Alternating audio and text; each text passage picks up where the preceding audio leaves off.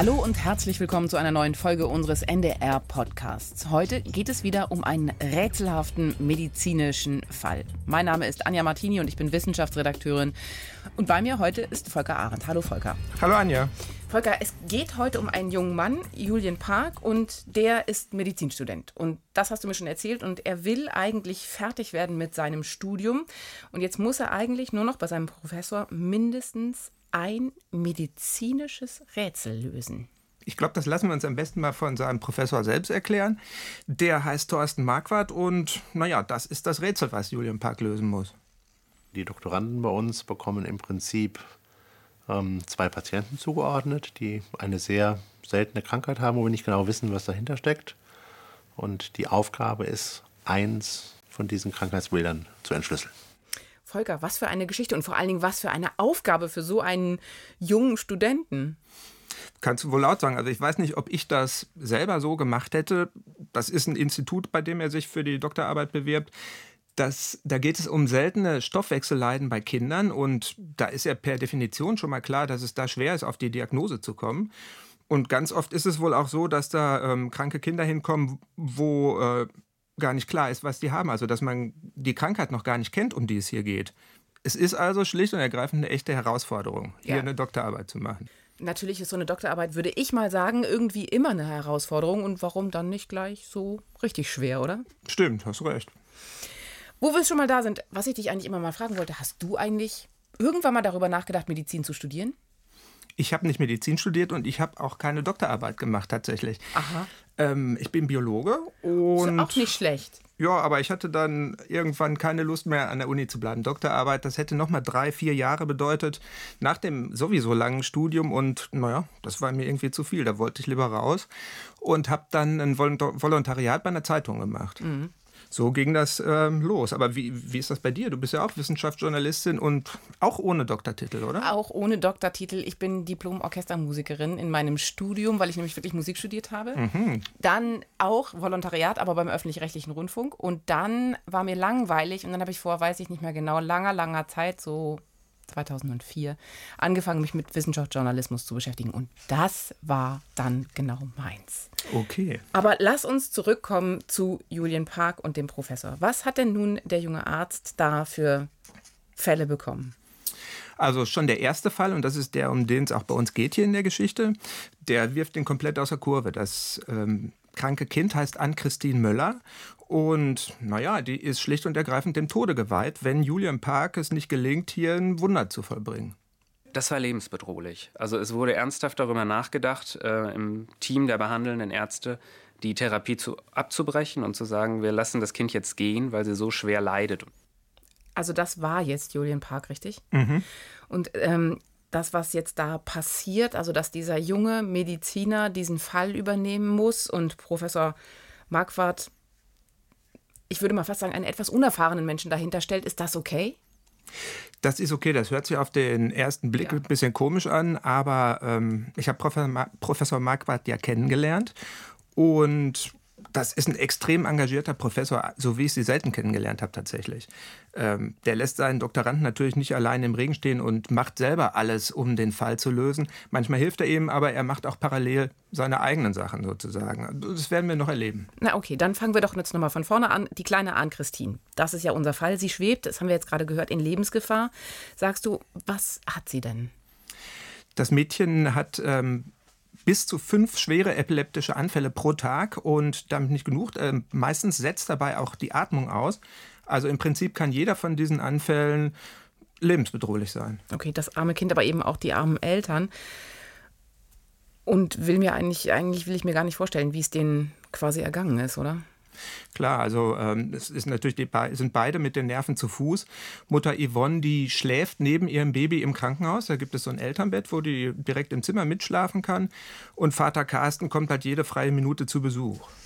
Sag nochmal, wie alt ist das Kind? Das Kind ist damals zwei Monate alt. Okay, das ist wirklich, wirklich schrecklich, sowas mit ansehen zu müssen. Das, ähm, ja, also von wegen Ansehen, diese epileptischen Anfälle, die an Christine hat, die sind jetzt nicht ganz so, wie du dir das vielleicht vorstellst, sondern das ist so, ähm, dass der ganze kleine Körper krampft und der Kopf am mit den Fersen sich verbindet, sozusagen. Also sie geht in Rückenlage, die verkrampft massiv und so, dass die Fersen und der Kopf sich berühren, sozusagen. Gibt es irgendein Medikament dagegen? Ja, es gibt äh, Antiepileptika, die bekommt sie auch. Und die schlagen auch im Akutfall an, aber die bekommt natürlich äh, halt fünf von solchen Anfällen am Tag. Also ist das keine einfache Epilepsie, oder? Nee, das schließen die Neurologen an der Uniklinik dann auch aus. Aber was fällt Ihnen denn ein? Also Ihnen selber fällt jetzt nicht so viel ein. Das ist eben der Punkt, wo Julian Park ins Spiel kommt. Das soll er rausfinden. Und wie macht er das? Wie geht er jetzt dran an diesen Fall? Ähm, nachdem der Professor eben an Christine und die Eltern vorgestellt hat, setzt er sich an einen Besuchertisch in dem Patientenzimmer und lässt sich von den Eltern nochmal alles ganz genau erzählen. Er kennt zwar schon das meiste aus der Krankenakte von dem Mädchen, aber ähm, er will sich natürlich nochmal ein eigenes Bild machen und außerdem will er natürlich auch Vertrauen aufbauen zu den Eltern. Ja, weil Vertrauen ist ja in Fällen wie diesen, wo es kann man sagen, um Leben und Tod steht für das kleine Kind? Ja, muss man sagen. Ja, ne? Mhm. Da ist es ja auch wirklich ganz besonders wichtig. Und diese Abteilung für nun seltene Stoffwechselerkrankungen ist, lass mich raten, nicht die erste Station der kleinen Patientin. Nee, genau genommen ist es sogar Zufall, dass die kleine Ann-Christine überhaupt bei Professor Marquardt und Julian Park gelandet ist. Dann lass uns jetzt nochmal vorne anfangen. Was ist passiert? Also, Ann-Christine Möller, die kommt am 27. Oktober 2014 auf die Welt. Die Geburt verläuft unkompliziert und äh, auch die ersten Wochen, ähm, in den ersten Wochen ist das Glück der Möllers noch ungetrübt. Und wo spielt die ganze Geschichte jetzt? Wo wohnen die Möllers? Die Möllers wohnen in Bad Oeynhausen, haben da ein kleines Häuschen. Vater Carsten ist ein Techniker, der repariert im Außendienst äh, komplizierte Pumpanlagen und sowas. Und Mutter Yvonne hat bis zum Mutterschaftsurlaub als Rechtspflegerin am Gericht gearbeitet mit ähm, der Geburt von Ann-Christine ist für die beiden der größte Wunsch in Erfüllung gegangen. Lass mich raten, es ist das erste Kind. Genau. Für die beiden gewesen. Und dann ist sozusagen alles eine große, ein großes, gutes Gefühl gewesen für die Familie. Genau. Wie ging es dann weiter? Das Glück hält leider nur die ersten paar Wochen an. Dann bemerken die Eltern was ganz Merkwürdiges. Und zwar ähm, wächst der Kopf des Mädchens irgendwie eigenartig. Der verformt sich merkwürdig. Mhm. Das heißt, wie kann man das sehen? Wie groß ist der Kopf bei dem Kind oder ist es die Größe oder was passiert da? Also der Kopf ist zum einen größer als der Rest, der scheint irgendwie schneller zu wachsen als der Körper und andererseits äh, beult er sich eigenartig aus. Ich glaube, das war vorne im Stirnbereich. Und das ist letztlich so, ähm, also Möllers gehen natürlich mit an Christine deswegen zum Kinderarzt und als der das sieht, ist er so besorgt, dass er an Christine ins MRT schickt, um den Kopf mal sicherheitshalber durchleuchten zu lassen. Und was passiert? Also was zeigen dann die Bilder? Großer Kopf bei Babys. Das könnte irgendwie eine, eine Art Wasserkopferkrankung sein, kann das sein? Ja, man kennt ja diese Bilder ne, von den Babys mit den äh, großen Wasserköpfen, aber mhm.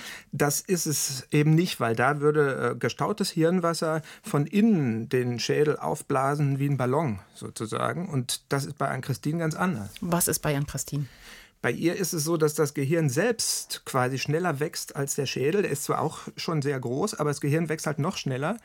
Und das wächst so schnell, dass es quasi keinen Platz mehr hat in dem Schädel. Erschreckend. Wir haben danach geweint weil ähm, niemand sollte solche Bilder sehen. Die rechte Schädelseite sah aus wie ein Schweizer Käse, weil das Gehirn sich da wirklich versuchte durchzuarbeiten, um sich Platz zu verschaffen. Und dann hat man gesagt, okay, das muss operiert werden, dass das halt nochmal geöffnet wird, dass der Schädel dann vernünftig wieder zurückentwickeln kann, dass er eine vernünftige Form bekommt. Und das waren jetzt die Eltern, richtig? Das waren die Eltern, ja.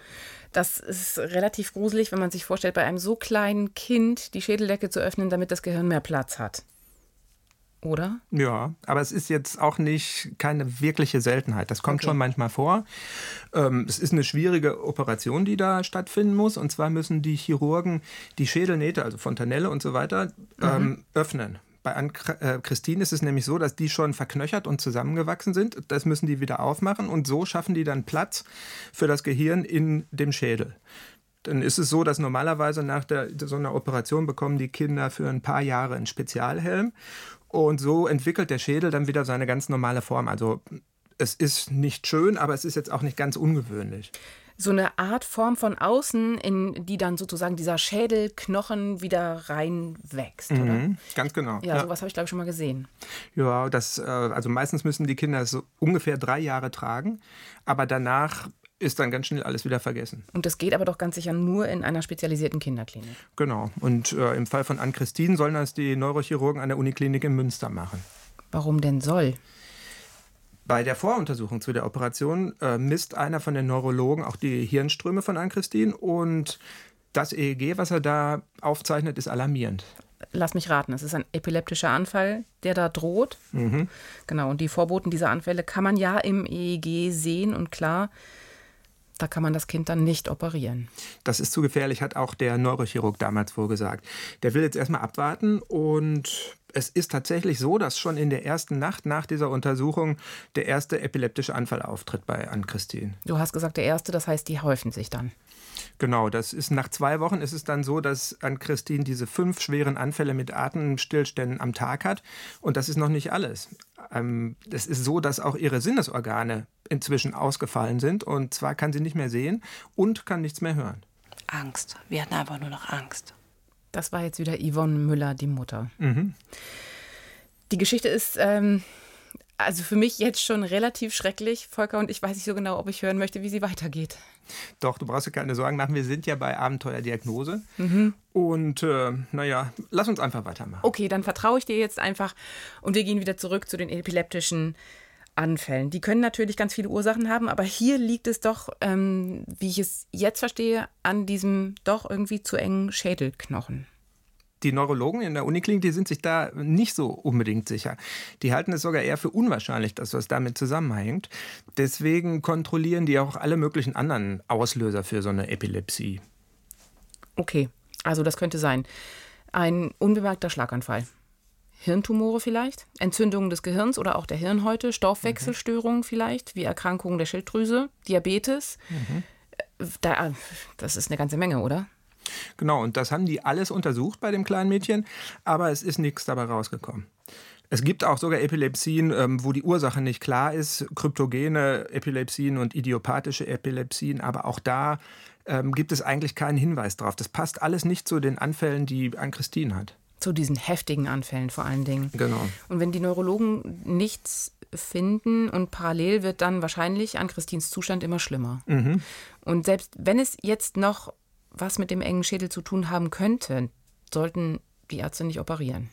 Das ist sogar so, ähm, dass man an Christine in dem Stadium auf keinen Fall berühren darf. Also die ist so empfindlich, dass die Eltern sie ähm, gar nicht aus dem Bett heben können, sonst kommt es zum Anfall. Das bedeutet für die Mutter, dass sie ihr kleines, krankes, neugeborenes Kind nicht in den Arm nehmen konnte? Nee, genau. Konnte sie nicht zu gefährlich das ist eine wirklich schwierige Situation. Und dann ging es weiter und die Ärzte wollten an Christine wahrscheinlich. Ja, es ging so weit, dass die Ärzte an Christine aufgeben wollten. Mm, okay. Also die haben den Möllers nahegelegt, sie auf die Kinderpalliativstation der Klinik zu verlegen. Und naja, die Möllers sollten sie dort beim Sterben begleiten. Aber dann ist es anders gekommen, denn irgendwie ist das Kind ja schließlich bei Professor Marquardt und bei Julienpark gelandet. Genau, und das war tatsächlich nur Zufall. Also ähm, bei einer von den Blutproben von Ann-Christine hat eine Krankenschwester aus Versehen das sogenannte CDG-Profil angekreuzt. Das sind Blutwerte, die für Neurologen überhaupt kein, nicht interessant sind, aber mhm. es ist zufällig das Steckenpferd von Professor Marquardt. Wir haben eine Blutprobe eingeschickt bekommen und ähm, dann ist die MTA zu mir gekommen und mir erzählt, die Blutprobe sei auffällig. Also, obwohl der Professor Ann-Christine gar nicht kennt? Mhm, ganz genau. Aber die Werte sind wohl so verändert, dass die Labormitarbeiterin gleich an ihn gedacht hat. Zum Glück. Na, okay, dann musst du jetzt erklären, was hat es mit diesem CDG auf sich? Also in der Blutprobe von Ann-Christine, da wimmelt es von kaputten Eiweißmolekülen. Und zwar ist das so, dass diese Eiweiße normalerweise zwei lange Schwänze aus Zuckerketten haben müssten. Und bei Ann-Christine ist das eben nicht so. Da ist es so, dass äh, manche nur eine Kette haben. Es gibt welche, die haben nur eine halbe Kette. Es gibt auch welche, die haben überhaupt keine Zuckerketten. Und das ist ganz typisch für diese CDG-Erkrankung. Es kommt aus dem Englischen und bedeutet äh, Congenital Disorder of Glycolysation. Also irgendwie angeborene Erkrankungen der Glykolysierung. Oh, okay, also ich versuche jetzt mal. Offenbar irgendwie ein Syntheseproblem beim Anhängen dieser Zuckermoleküle an die Eiweiße im Körper. Ja? Mhm. Und das ist jetzt schlimm? Ja, das ist schlimm. Und zwar spielen diese Zuckerketten bei vielen Proteinen im Körper eine essentielle Rolle. Ganz bekannt sind zum Beispiel die Blutgruppen. Ah, klar, logisch. A, B, 0 werden durch unterschiedliche Zuckerketten auf Bluteiweiße bestimmt. Genau. Und so wie das da ist, gibt es noch ganz viele andere wichtige Proteine im Körper mit Zuckerketten. Und wenn die fehlen oder falsch zusammengesetzt sind, dann gibt es halt Ausfälle im Körper. Oft ist dabei das Knochenwachstum und das Nervensystem betroffen. Nervensystem. Und das passt ja dann doch irgendwie zu Ann-Christins Problem. Und was kann man jetzt machen? Also es kommt auf den Fehler in diesen Ketten an. Es gibt, äh, bei manchen Fehlern können die Ärzte helfen, bei anderen eher nicht. Aber man muss natürlich erstmal wissen, um was für ein Problem es sich überhaupt genau handelt. Und das ist alles andere als leicht. Der Aufbau von diesen Zuckerketten, die Herstellung und äh, das ist extrem kompliziert. Und äh, man kennt etwa 100 verschiedene Krankheiten schon, äh, wo irgendwas im Aufbau oder der Herstellung dieser Zuckerketten schief geht. Das war jetzt wieder Professor Marquardt. Aber ich bin noch ein bisschen verwirrt. Wo kommt denn jetzt Julian Park, also unser Medizinstudent, da wieder ins Spiel? Also 100 verschiedene CDG-Erkrankungen ist eine Menge Holz. Und ähm, um sich da den Überblick zu verschaffen und herauszufinden, welche es ist, hat Professor Marquardt Julian Park vorgesehen. Er hat sich also quasi Hilfe von seinem Studenten geholt. Genau, und der soll jetzt herausfinden, an welcher CDG-Erkrankung das kleine Mädchen leidet und das so schnell wie möglich. Das war so, dass sie wirklich total oft gekrampft hat am Tag. Und wenn sie nicht gekrampft hat, dann hat sie geschlafen. Und auch das war wirklich schwierig, dass ähm, jede wache Minute hat sie eigentlich geweint. Das kann ich mir vorstellen. Und was ich mir auch vorstellen kann, ist, dass Julian Park mächtig unter Druck stand. Was mhm. hat er denn eigentlich jetzt gemacht? Wahrscheinlich, lass mich raten, er hat erstmal Blut abgenommen, oder? Ganz genau. Die Eiweiße mit den kaputten Zuckerketten sind ja im Blut aufgefallen. Deswegen nimmt er wieder eine Blutprobe und ähm, versucht herauszufinden, was da nicht stimmt. Das kann er allerdings nicht in Münster machen, weil die nicht die Ausstattung dafür haben. Sondern? Er nimmt die Blutproben und schickt sie an ein Institut in Japan tatsächlich. Nach Japan? Ja, die es haben diese speziellen Apparate, mit denen die die Zuckerketten sequenzieren können. Und lohnt sich das? Also hat es was gebracht? Hat es ein Ergebnis gegeben? Das hat tatsächlich was gebracht und zwar, wie ich finde, sogar relativ schnell. Also nach zwei Wochen ähm, hat Julian Park ein Ergebnis und der Professor ist auch ziemlich zufrieden, als Julian Park ihm davon erzählt. Er hat herausgefunden, dass in den Zuckerketten ein bestimmter Zucker fehlt. Und dieser Zucker nennt sich Galaktose. Ah, Galaktose, das ist ja normalerweise also ein Baustein, korrigiere mich, wenn ich was Falsches erzähle, Herr Biologe, in, ähm, in, diesen, in diesen, ich sag mal, in diesen Zuckerschwänzen und mhm. der fehlt überall. Und was bedeutet das? Also was schließt jetzt Julian Park daraus?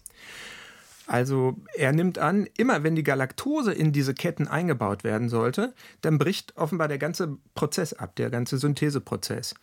Äh, und so kann man sich erklären, dass die Ketten unvollständig sind und dass keine Galaktose in diesen Zuckerschwänzen vorkommt. Marquardt hat dafür ein ganz plakatives Bild parat. Und das kann man sich vorstellen wie in einer, in einer Autofabrik. Sie haben ein Fließband, da stehen viele Arbeiter hintereinander.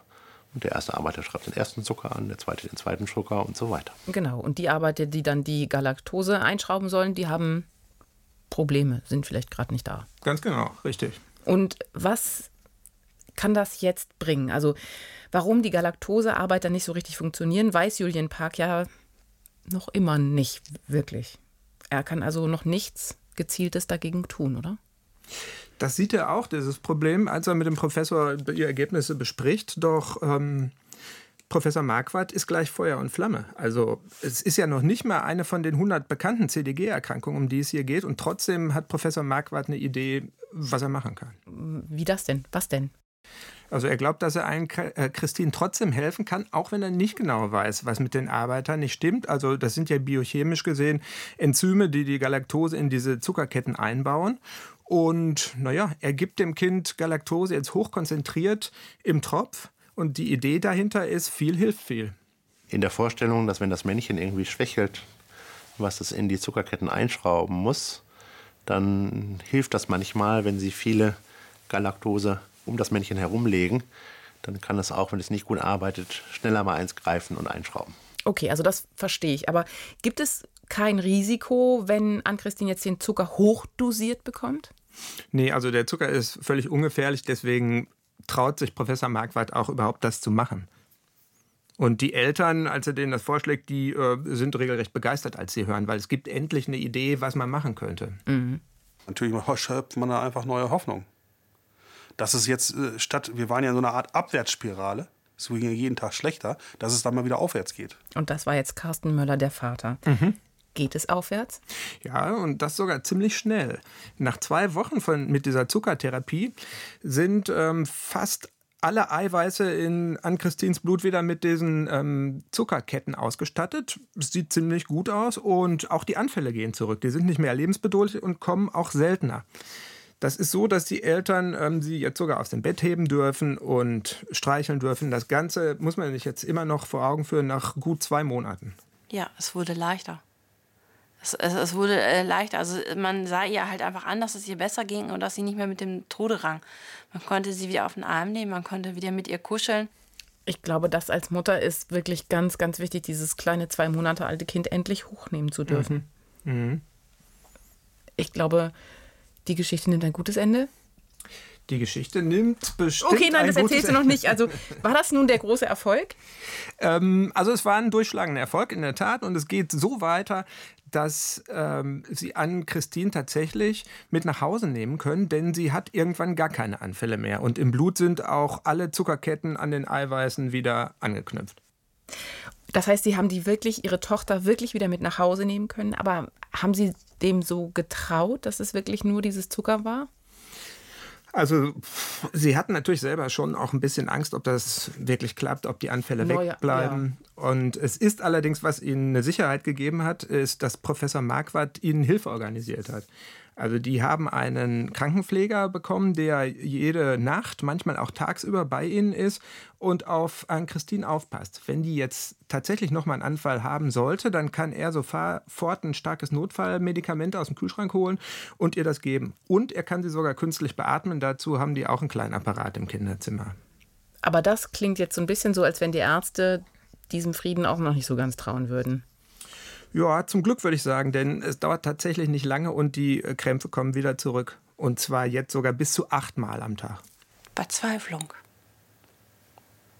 Verzweiflung. Man hat einfach Angst, dass das Kind eines Tages daran sterben wird, dass man dem nicht helfen kann, dass man da einfach nicht gegen ankommt. Ein so kleines Kind. Und was sagen jetzt die beiden Ärzte? Die sind natürlich auch geschockt, setzen sich sofort zusammen und beratschlagen, was jetzt zu tun ist. Mhm, das äh, würde ich mal sagen, sie müssen herausfinden, was genau mit dem Arbeiter, um im Bild zu bleiben, der da die ähm, Galaktose in die Ketten einbauen soll, was mit dem da so nicht stimmt, oder? Gut kombiniert, würde ich sagen. Professor Marquardt wäre sicher stolz auf dich. Ich könnte noch mal Biologie studieren. Ja. Denn bisher haben Sie immer noch nicht den Schuldigen gefunden. Ähm, Sie wissen immer noch nicht genau, was diese Krankheit auslöst. Sie haben nur ja, durch Zufall oder durch Überlegung einen Weg gefunden, wie man das beeinflussen kann. Wie geht es jetzt weiter? Also wir wissen jetzt, wie man diesen Arbeiter, nein, man müsste herausfinden, wie man diesen Arbeiter genau untersuchen kann.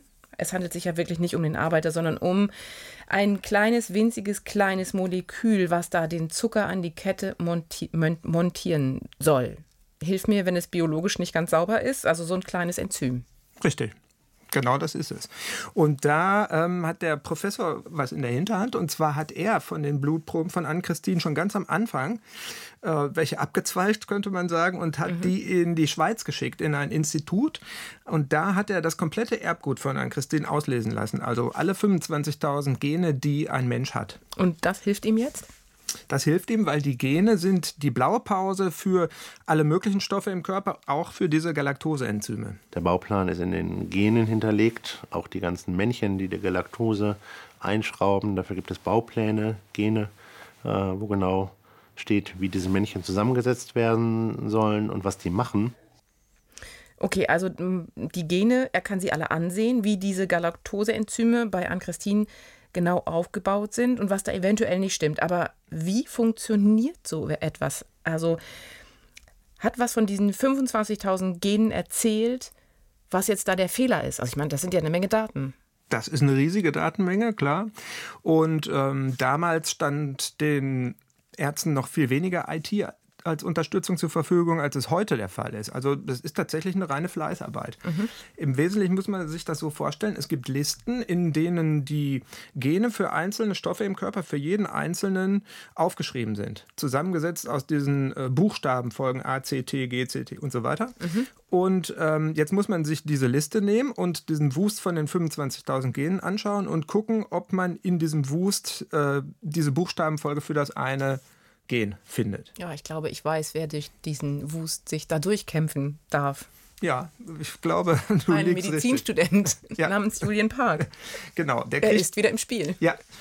Ähm, der kriegt von dem Professor eine riesige Datei auf seinen PC und naja, das ist halt das komplette Genom von Ann-Christine und das soll er jetzt auswerten. Er soll da drin die Gene für den Arbeiter finden, also für diese Galaktoseenzyme und gucken, ob die Baupläne in Ordnung sind, ob da irgendwas nicht stimmt. Und zu einem Überfluss muss man wissen, es gibt nicht nur eins von diesen Galaktoseenzymen, sondern gleich eine ganze Reihe. Und es kann auch sein, dass äh, nur eins von denen defekt ist und die anderen noch in Ordnung sind. Also äh, das ist wirklich eine harte Arbeit. Also das klingt so ein bisschen nach Sisyphus-Arbeit. Ja, würde ich wohl auch sagen. Das sind viele, viele Gigabyte auf einer Festplatte, nur Buchstabensalat. Ich habe aber quasi in äh, jeder freien Minute auf die Genlisten geguckt und versucht herauszufinden, was das Mädchen hat. Also das finde ich jetzt wirklich irre und ich kann es mir grob vorstellen, wie viel Arbeit dahinter gesteckt hat.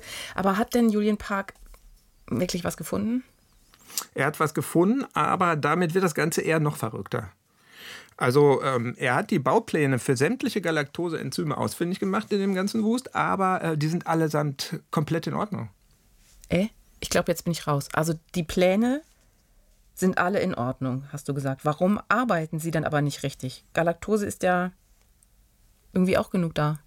Also die äh, Enzyme, klar, die hätten eigentlich genug Galaktose da. Mhm. Ähm, arbeiten nicht. Da hat Julian Park einen Einfall zu. Und zwar lassen wir uns das, glaube ich, am besten wieder vom Professor Marquardt erklären, mit seinem Beispiel am Fließband. Okay. Die entscheidende Idee, die er gehabt hat, ist äh, zu überlegen, wenn Arbeiter in einer Fabrik was zusammenschrauben und die Arbeiter sind alle in Ordnung, könnte es auch ein Problem mit dem Werkzeug sein. Und ähm, dann hat er sich die Werkzeuge angeguckt. Also was braucht das Männchen für einen Schraubenschlüssel zum Beispiel, um jetzt die Galaktose da anzuschrauben. Und das bedeutet jetzt biochemisch für diese Galaktosesysteme, Enzyme? Ähm, also es ist so, die Enzyme, alle Enzyme im Körper brauchen, um zu funktionieren, Hilfsstoffe. Das sind die sogenannten Kofaktoren. Ohne die können die ihre Aufgabe überhaupt nicht übernehmen.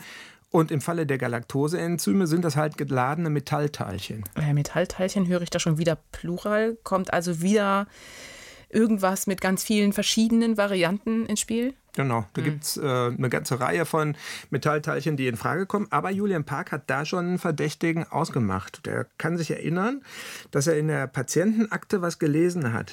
Ich dachte, dass ähm, Zink dieser wichtige Kofaktor ist. Frau Möller hatte, glaube ich, während der Schwangerschaft einen gewissen Zinkmangel. Also Zinkmangel. Also den Galaktoseenzymen fehlt womöglich das Zink und deshalb können sie die Galaktose nicht in die Ketten einbauen. Also ihr Werkzeug fehlt. Julian Park rät den Eltern also wahrscheinlich, in die Apotheke zu gehen und Zinktabletten zu kaufen und das war's. Genau, das hatte der Müller vorgeschlagen und war wohl sogar total begeistert am Telefon, als er das Yvonne Möller erzählt hat. Also Julian Park ist da tatsächlich jetzt ziemlich sicher, dass es das ist.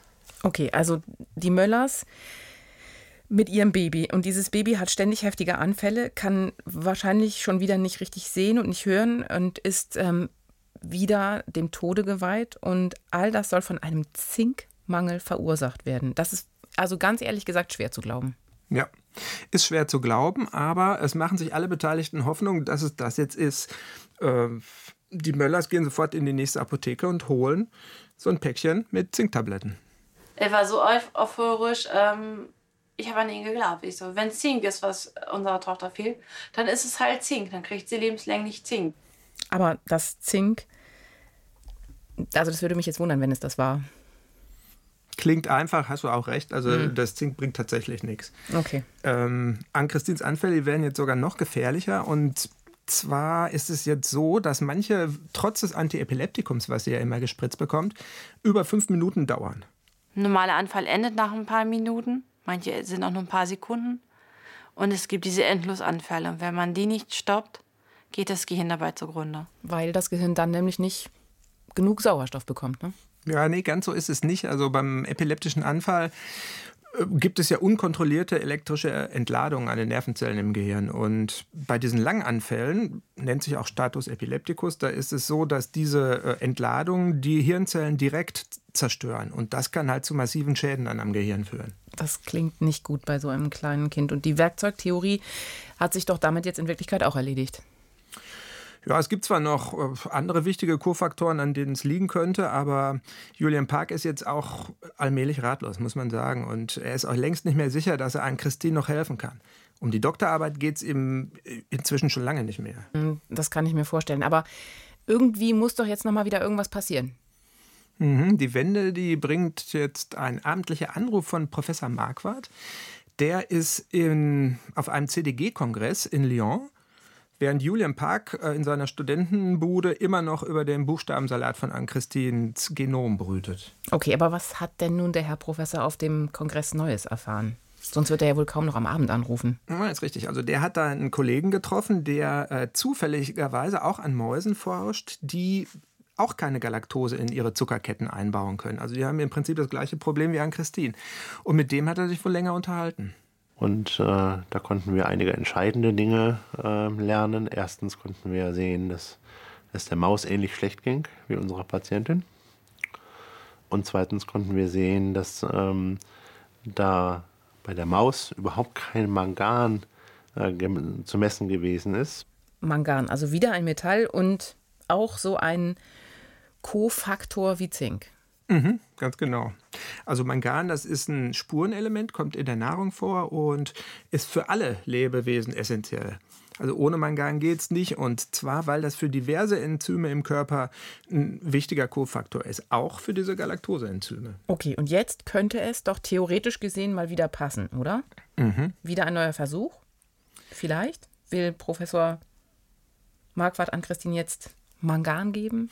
Genau, das haben die vor. Ähm, aber diesmal wollen die Ärzte wirklich ganz sicher sein, dass sie richtig liegen, bevor sie den Möllers von dem neuen Verdacht erzählen.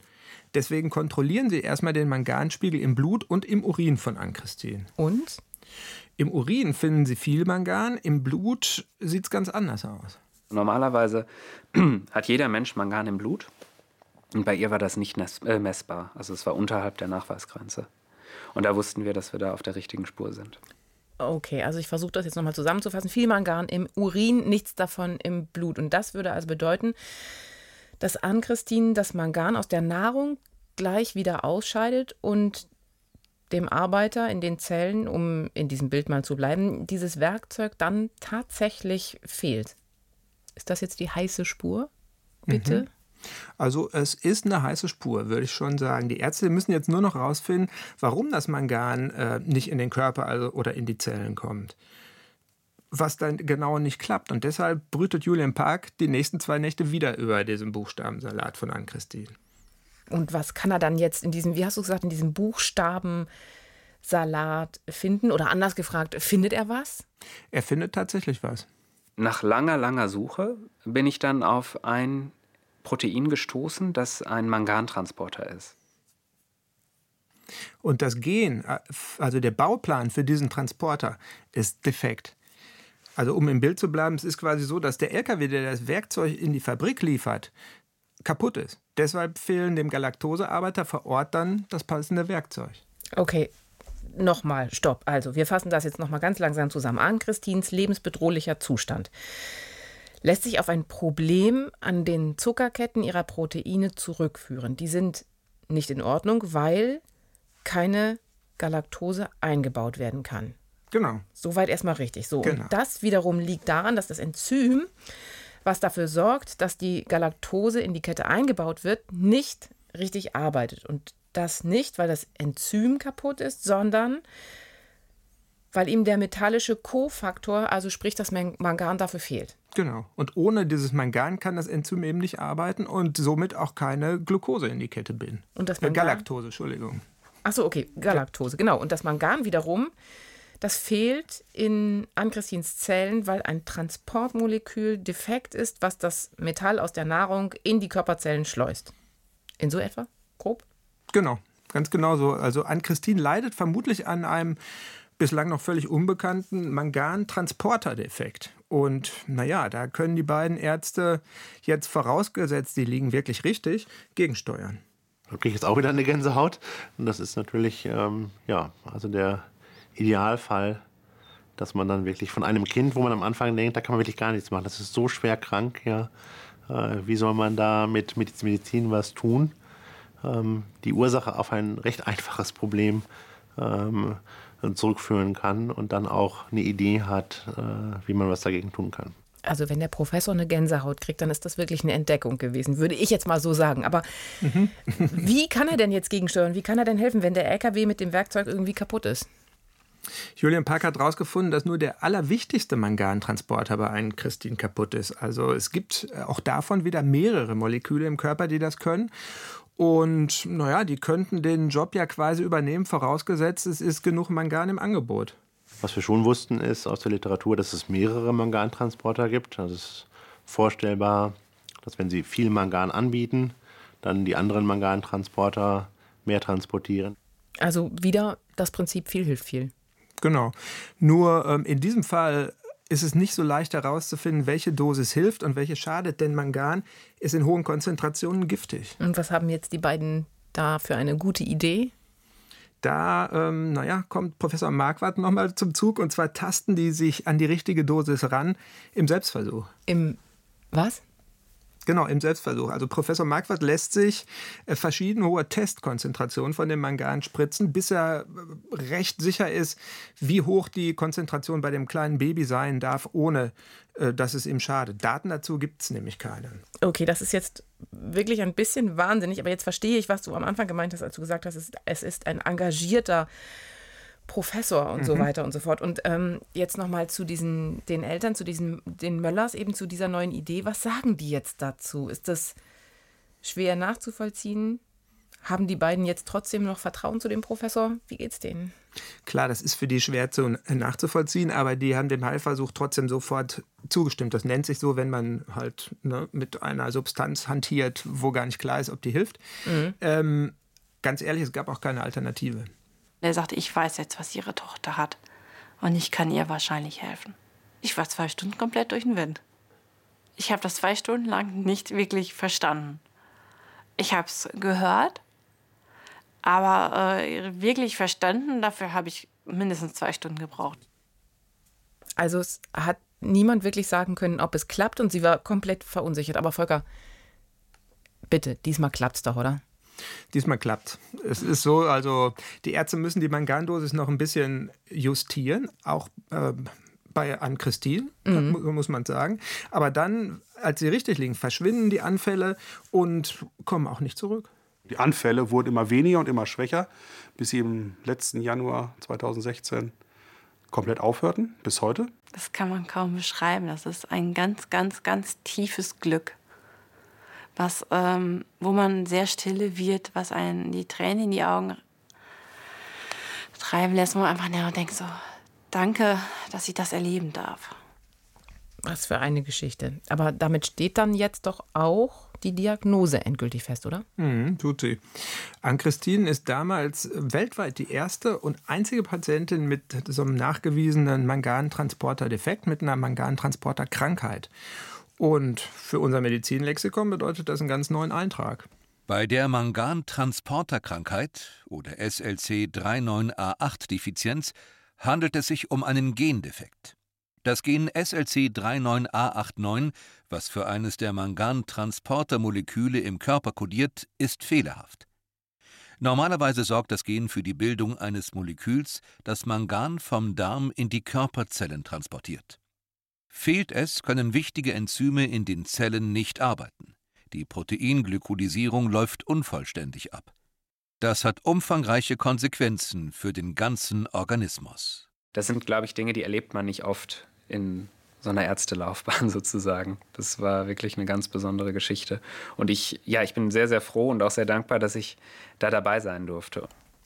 Und den Doktortitel, den hat er aber doch sich jetzt mehr als verdient, oder? Hat er und den hat er natürlich auch gekriegt. Und später ist er sogar noch einige Male wegen der Entdeckung ausgezeichnet worden.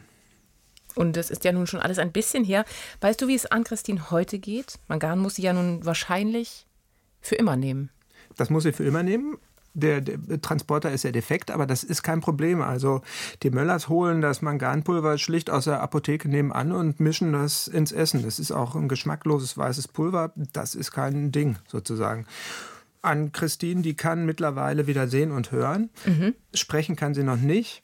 Ähm, das wird sie vielleicht auch nie können, aber sie ist trotzdem ein Sonnenschein. Ich habe die Möllers damals vor unseren Dreharbeiten in ihrer Ferienwohnung besucht und kennengelernt. Und schon damals war Ann-Christine äh, mit einem verschmitzten Lächeln gesegnet, konnte die ganze Gruppe bezaubern und mhm. naja, sie hat den Schalk im Nacken, würde man bei uns im Ruhrgebiet sagen. Und hast du jetzt nochmal Kontakt gehabt mit den, mit den Möllers? Ja, habe ich wegen der Aufzeichnung von unserem Podcast, habe ich sie nochmal angerufen. Und da hat sie mir erzählt, dass Ann-Christine jetzt nochmal einen ordentlichen Entwicklungsschub gemacht hat. Sie ist inzwischen acht Jahre, mhm. kann äh, immer noch nicht laufen, stimmt. Sie fährt jetzt selbstständig mit ihrem E-Rolli herum und kommuniziert mit wachsender Begeisterung über ein Sprachtablett mit der Außenwelt. Also sie macht sogar Witze und coole Sprüche, wie Frau Müller erzählt hat. Und was aber einen ganz besonders großen Schub nochmal gegeben hat, ist das kleine Brüderchen. Sie hat inzwischen ein Brüderchen, das ist auch schon drei Jahre alt und das hat äh, der kleinen Ann-Christine nochmal richtig Auftritt gegeben. Für Yvonne Möller ist das, wenn sie drüber nachdenkt, immer noch kaum zu fassen, die Geschichte. Ich glaube sehr fest an mein Kind. Sie wird weiterhin Wunder machen, dass sie auch vielleicht ein paar Wörter sprechen kann. Und alles, was darüber hinaus weg ist, ist Glück. Volker, was für eine Geschichte. Danke dafür. Ja, bitte, bitte. Also bei der Vorbereitung für den Podcast muss ich sagen, da hat mich diese Geschichte tatsächlich auch nochmal mitgenommen. Also wie tapfer die Möllers das gemacht haben, aber auch wie beharrlich die Ärzte und wie ideenreich die an die Sache rangegangen sind. Und damit sind wir dann auch schon am Ende. Und das war eine super Überleitung übrigens, denn falls ihr noch nicht genug habt von ausgefallenen Ideen und von den Menschen dahinter, empfehlen wir euch den NDR-Podcast Die Idee von Norbert Grundei. Und die findet ihr in der Mediathek. Volker, hast du schon reingehört?